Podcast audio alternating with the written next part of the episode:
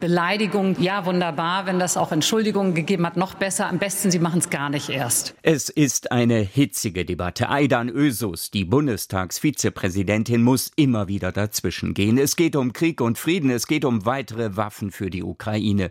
Ganz links und ganz rechts lehnen sie solche Lieferungen ab, fordern Verhandlungen mit Putin. Gregor Gysi, Außenpolitiker der Linkspartei, wird grundsätzlich und provoziert damit den Verteidigungsminister von der SPD. SPD. Der Westen konnte nach dem Ende des Kalten Krieges nicht aufhören zu siegen. Und die NATO brach mit dem Krieg gegen Serbien als erste das Völkerrecht. Das hat Schule gemacht, hat Kriege wieder zu einer fürchterlichen Normalität werden lassen. Und lieber Herr Gysi, wenn Sie sich allen Ernstes hier hinstellen und die Intervention der NATO und Europas in Serbien als Blaupause, als Rechtfertigung für Putin in diesem Zusammenhang darstellen, dann kann ich nur sagen, Sie sollten sich schämen. Doch schnell gerät Boris Pistorius selbst in die Defensive. Christdemokrat Jürgen Hart will wissen, wie er es denn mit jenem Marschflugkörper hält, zu dem der Bundeskanzler seit Monaten nichts sagen möchte. Hart bezieht sich auf das, was SPD, Grüne und FDP zur weiteren Unterstützung der Ukraine formuliert haben. In dem Antrag findet sich die Formulierung Lieferung von zusätzlich erforderlichen weitreichenden Waffensystemen und Munition. Umfasst das für Sie Taurus oder nicht? Ja oder nein? Das kann ich nicht beantworten. Ich habe den Antrag gelesen. Die Antragsteller werden sich ihren Teil dabei gedacht haben.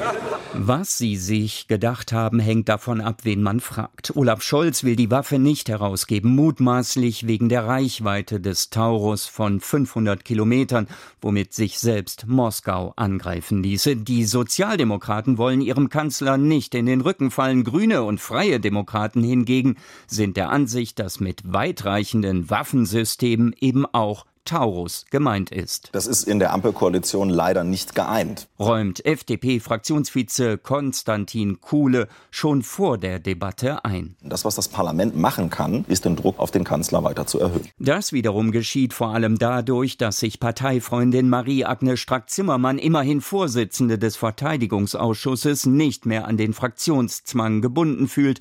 Die liberale Spitzenkandidatin für die Europawahl stimmt sowohl für den Antrag der Regierung Regierungsfraktionen als auch für den der Opposition. Ja, ich habe mich gerade entschlossen, dem CDU-Antrag zuzustimmen, weil das System des Taurus unmissverständlich genannt worden ist. Strack Zimmermann schimpft über den Regierungssprecher, der gestern betont hatte, die Koalition habe mit ihrem Antrag keine Taurus-Lieferung meinen können.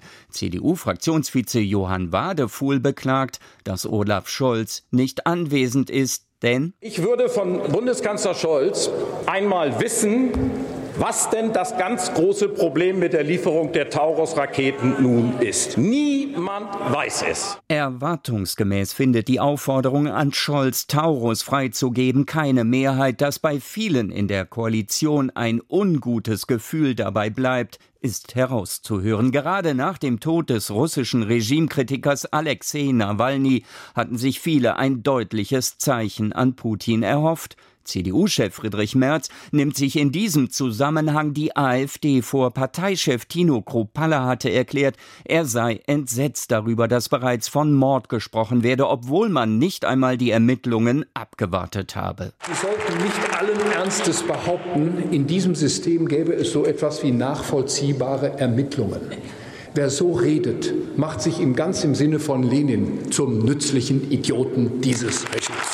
Zwei Tage vor dem zweiten Jahrestag des russischen Überfalls erhitzt der Krieg gegen die Ukraine weiter die Gemüter unter der Reichstagskuppel.